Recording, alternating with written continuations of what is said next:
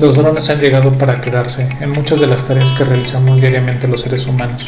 Una vez descubierta la seguridad que tienen estos dispositivos y las prestaciones técnicas que ofrecen, se han comenzado a implementar en muchos sectores de la producción.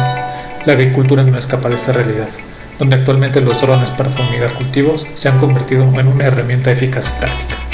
Se estima que 6 de cada 10 enfermedades infecciosas en los seres humanos son propagadas por animales y hasta se les conoce como enfermedades zoonóticas o zoonosis. Evitemos estas enfermedades.